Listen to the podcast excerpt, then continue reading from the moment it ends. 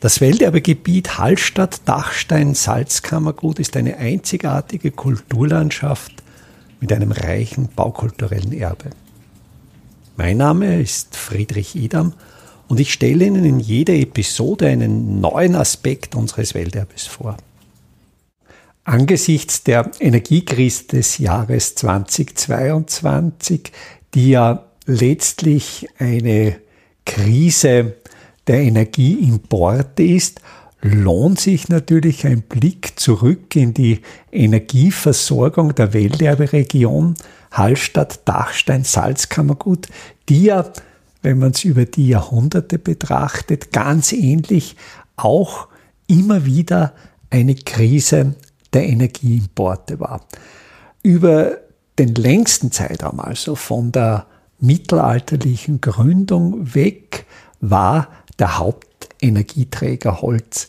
Zur Salzproduktion waren enorme Holzmengen erforderlich.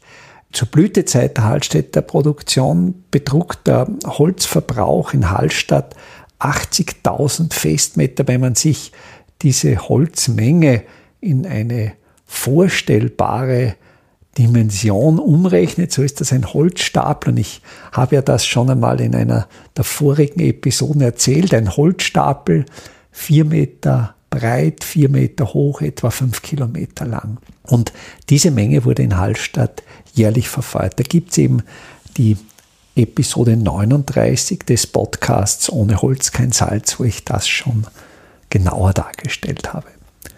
Dieser Mangel an Energieträger führte zu den verschiedensten Lösungen. Also einerseits war die Lösung des Energieträgerimports. Man versuchte aus allen möglichen, auch angrenzenden Regionen Holz herbeizuschaffen, nachdem das Holz im oberösterreichischen Kernland nicht mehr ausreichte, weitete man die Interessen über die Landesgrenzen hinaus Richtung Salzburg aus. Und Salzburg war ja bis zum Wiener Kongress bis 1815 ein eigener Staat, also galt auch für die Habsburger als Ausland. Ich kenne Akten aus dem Hofkammerarchiv, wo Salzburg tatsächlich als Ausland bezeichnet wird. Und da gab es einerseits Verhandlungen mit dem Fürsterzbischof, um eben Holz zu bekommen, der natürlich auch strategisch daran interessiert war, dass das Habsburger Salz nicht die Vormachtstellung errang. Also da war ja immer der Kampf zwischen Salzburg und Habsburg um die Salzmärkte. Aber es gab natürlich Regionen, die waren für Salzburg so schwer zugänglich, dass es günstiger war, dieses Holz dem Konkurrenten zu verkaufen. Und diese Holzsituation, also diese Importsituation mit Salzburg entspannte sich in der ersten Hälfte des 19. Jahrhunderts, als eben Salzburg auch zu Österreich kam. Also das war einerseits die Strategie des Imports, des gewohnten Energieträgers. Dann gab es aber auch die Strategie der Produktionsverlagerung. Als zu Beginn des 17. Jahrhunderts oder eigentlich schon Ende 16. Jahrhundert es offensichtlich war, dass die Waldungen nicht genug Holz lieferten, dass nicht genug Holz nachwuchs, um in Hallstatt die große Salzproduktion aufrechtzuerhalten, wurde der Betrieb nach Ebensee verlagert. Man exportierte den Rohstoff, die Sohle, die Salzlösung mit einer damals technischen Innovation einer Pipeline Richtung Ebensee, wo zwar keine Salzvorkommen, aber sehr große Forste vorhanden waren und so dort quasi das Rohprodukt zum Energieträger gebracht wird. Also auch das wäre ja letztlich eine Strategie, die rezent überlegenswert erscheint, dass man gewisse energieintensive Produktionen einfach nicht mehr dort durchführt, wo die Energie knapp ist, sondern dort, wo die Energie reichlich vorhanden ist. Man findet ja das zum Beispiel weltweit Auslagerung der Aluminiumproduktion dort, wo in Südamerika diese großen Wasserkraftwerke sind, dass eben hier das Rohaluminium produziert wird. Eine weitere Strategie, die man im Welterbegebiet als Reaktion auf Energieknappheit findet, ist der Wechsel der Energieträger. Dieser Wechsel der Energieträger fand im Salzkammergut von Holz auf Kohle relativ spät, erst gegen Ende des 19. Jahrhunderts statt in anderen Regionen. In Großbritannien fand die Umstellung auf Kohlefeuerung bereits im 17. Jahrhundert statt. Das hängt natürlich auch mit den Transportmöglichkeiten zusammen.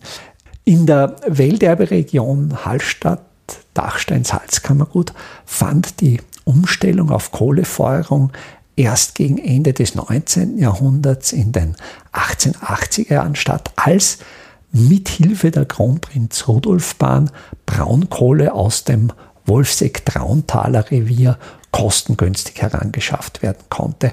Und dieser Kohlebergbau, dieser Braunkohlebergbau, etwa 80 Kilometer, 90 Kilometer entfernt im Hausruckgebiet, der, denke ich, ist durchaus beachtenswert. Hier gab es eben die Entwicklung. Zuerst war dieser Kohlebergbau in Händen einiger adeliger Betreiber, die zusammen mit einem bürgerlichen Eigentümer eine Kompanie bildeten, die aber auch gleichzeitig eben nicht nur den Braunkohleabbau nach vorne trieben, sondern die auch gleichzeitig für die Transportmöglichkeiten für die Bahn sorgten. Und eben als dann diese Eisenbahnverbindung zur Verfügung stand, dann konnte die Braunkohle kostengünstig in Salzkammergut geschafft werden. Und die Umstellung, die Umstellung der Technologie, die Umstellung der Pfanne auf entsprechende Rostfeuerung, die dauerte auch noch zehn Jahre. Also es ist auch äh, nicht von heute auf morgen gegangen, einfach von Holzfeuerung auf Kohlefeuerung umzustellen,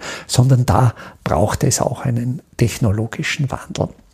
Und dieser Braunkohlebergbau im Hausruckgebiet florierte bis etwa in die Zeit des Ersten Weltkriegs und dann in der Wirtschaftskrise nach dem Ersten Weltkrieg tätigte das Land Oberösterreich, also das Land Oberösterreich beteiligte sich an diesem Bergbau, dessen Anlagen veraltet waren und mit Hilfe staatlicher Intervention wurden hier bedeutende technische Einrichtungen geschaffen, eine neue Infrastruktur geschaffen. Ich nenne hier als Beispiel, und das ist ja auch auf dem Cover dieses Podcasts, der Brecherhübel in Buchleiten, eine sehr kühne Stahlbetonkonstruktion. Man nutzt das Gelände, also dieser Bergbau, der Stollen ist im höheren Bereich des Tals. Man kommt eben in einem höheren Punkt mit den Förderhunden aus der Grube heraus und dann erfolgt die Verarbeitung der Kohle durch Schwerkraft. Das heißt,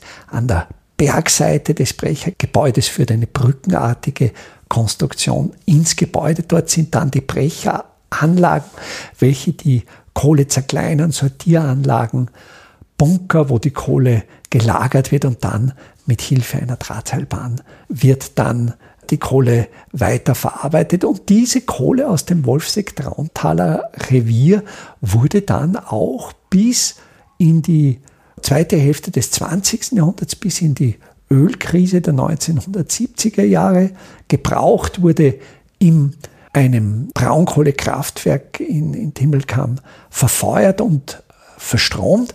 Und erst in den 1980er Jahren wurde dann dieser Bergbau eingestellt und es ruht jetzt dieser Braunkohleschatz im Boden Oberösterreichs und da stellt sich für mich schon die Frage, natürlich ist jetzt dieser Ansatz einmal im Zeichen der globalen Erwärmung und der Reduktion des CO2-Ausstoßes natürlich anachronistisch, aber es sollte uns bewusst sein, es gibt in Oberösterreich einen Bodenschatz des Energieträgers Braunkohle, also nicht nur im Wolfseck, Trauntaler Revier, auch im Salzach-Revier der SAKOK, der Salzach Kohleaktiengesellschaft. Auch dieser Bergbau wurde eingestellt. Es wurde natürlich auch die technische Infrastruktur teilweise abgerissen, teilweise wie es in Buchleiten ist bei diesem Brecher. Der wurde in einen Archivbau des Oberösterreichischen Landesarchivs umgebaut, wo jetzt die Daten, das, das WTK-Archiv, also die Wolfsex Trauntaler